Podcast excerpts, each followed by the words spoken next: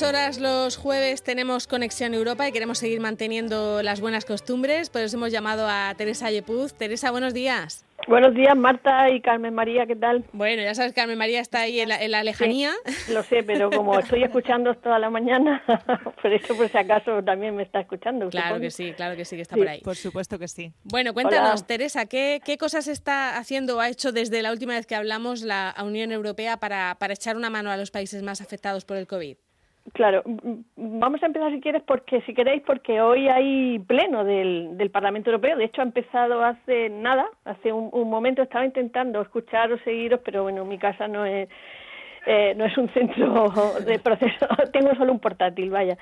Y estaba haciendo varias cosas y la verdad es que el pleno del Parlamento de hoy es extraordinario en muchísimos sentidos, Marta, porque por un lado mm, la votación y se, ha tenido que, que, buscar arbitrar una solución rápida para la votación desde, desde casa de cada uno de los eurodiputados también es extraordinario en el sentido que se ha trasladado, iba, iba a tener lugar el, el 1 y el 2 de, de abril y se ha, se ha pasado esta fecha, pero por resumir, ¿para qué? Pues porque el Parlamento va a tomar medidas europeas para, para hacer frente al frente conjunto, evidentemente, consensuado a, al coronavirus. Entonces ha, introducido un mecanismo para votar a distancia para que estas medidas urgentes se pongan se pongan en marcha eh, cuanto, cuanto antes la votación será por la tarde, ahora están debatiendo, también Consejo, Comisión, bueno, ahora están, han empezado, y sobre las diez y media más o menos um, tendremos el, el, resultado. Y la, y la,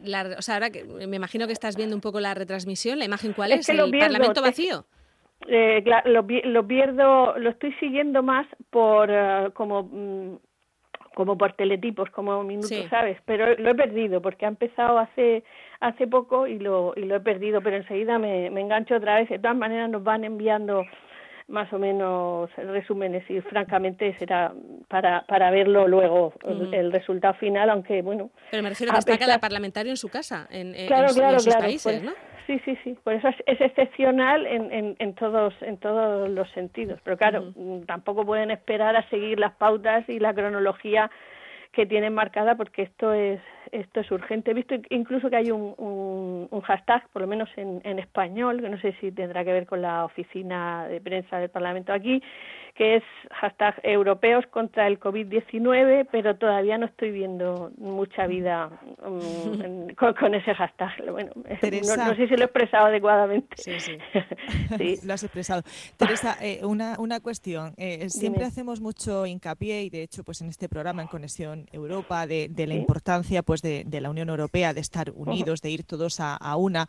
Eh, siempre se ha trabajado mucho por eso. Creo que esta situación está poniendo de, manifiesto pues que, Europa está, está unida. Eh, eso por lo que muchas veces eh, seguimos trabajando y luchando, ¿no? De, por esa Unión Europea junto, que no sea la independencia de cada uno de, los países. En este caso creo que, es algo positivo que podemos sacar.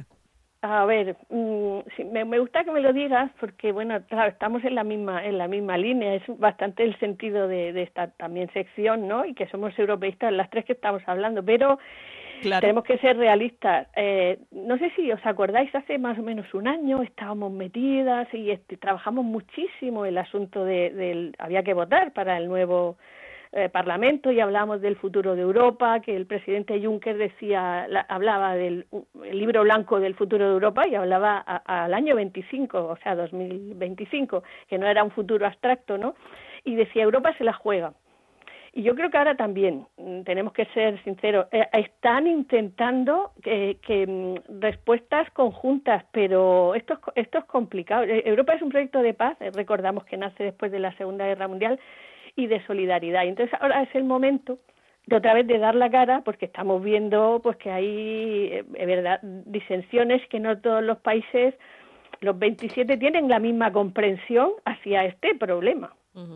Entonces es, muy complicado porque Europa es una historia de olvidarse el yo y de tener presente en, nosotros y eso humanamente pues es complicado y yo siempre digo lo mismo, poner de acuerdo a casi 500 millones de personas cada uno, pues es, es complicado. No, no quisiera estar en manos de, ningún dirigente.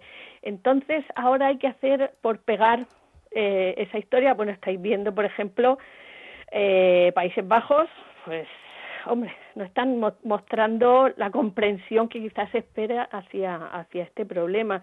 Ayer publicaba Charles Michael, el presidente del Consejo Europeo, una, una carta maravillosa que, cuya mm, lectura recomiendo y la movimos en redes y, habla de eso, que el mundo no guarda parecido al que hace un par de semanas y muestra eh, la admiración por nuestra resistencia al pueblo español y nuestra perseverancia.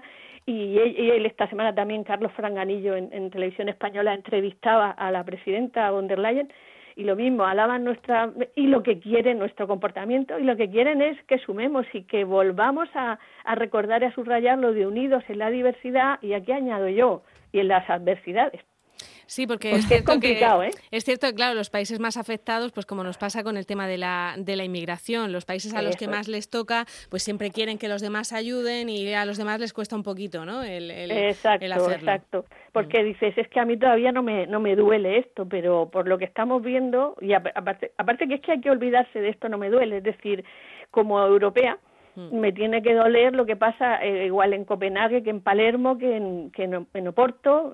Esa es la historia. Entonces es que es, complicado o sea. Pero bueno pues yo creo que una vez más el proyecto europeo mm, se pone a prueba pero dice crisis del proyecto europeo leo por ahí pero cuando no está en crisis nace a partir de una crisis. Y además las, las crisis bien gestionadas incluso desde el punto de vista personal lo pienso son las que nos hacen crecer. La resiliencia y todo yo creo vamos Claro, claro.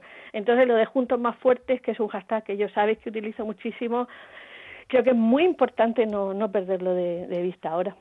Pero aún así, Marta, tú me preguntabas, pues si quieres damos, damos un repaso más o menos de lo que se ha hecho hasta ahora como ah, coordinado, claro. Por ejemplo, hablábamos el otro día de, de mm, ayudas eh, estatales, eh, económicas, ¿no?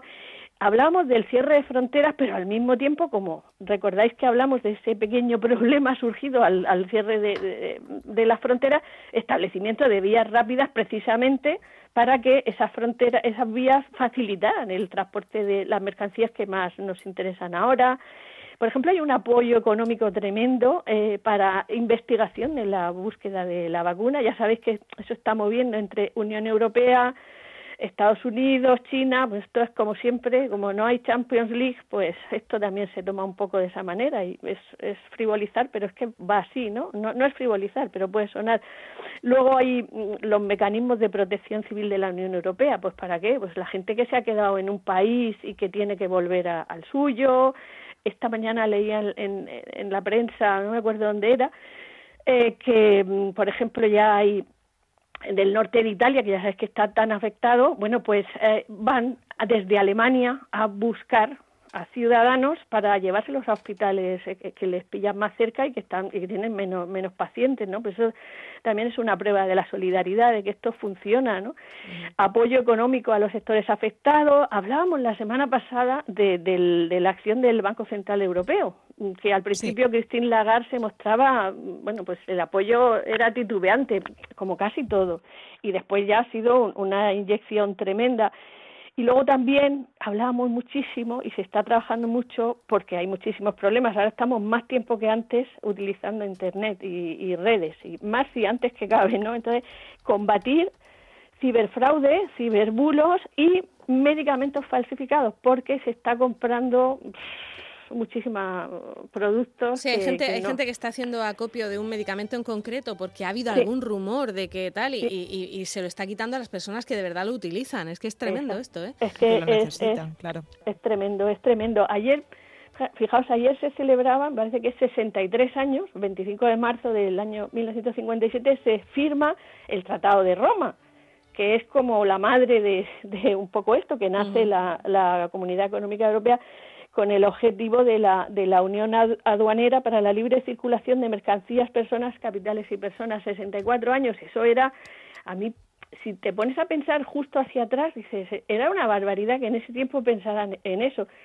La marca de solidaridad está muy presente en cualquiera y en los valores de, de la existencia de esta unión. Entonces yo quiero hacer hincapié en que, que los dirigentes, que el Parlamento, Consejo, Comisión especialmente, sean seamos capaces también entre todos de, consensuar y de de salir adelante con, con el coronavirus naturalmente, pero también de que el proyecto salga reforzado porque porque nos jugamos muchísimo. Ojalá, ojalá. Teresa, volvemos a hablar el próximo jueves. Naturalmente un abrazo y un aplauso como siempre. ¿eh? Venga, gracias. Hasta luego. Adiós.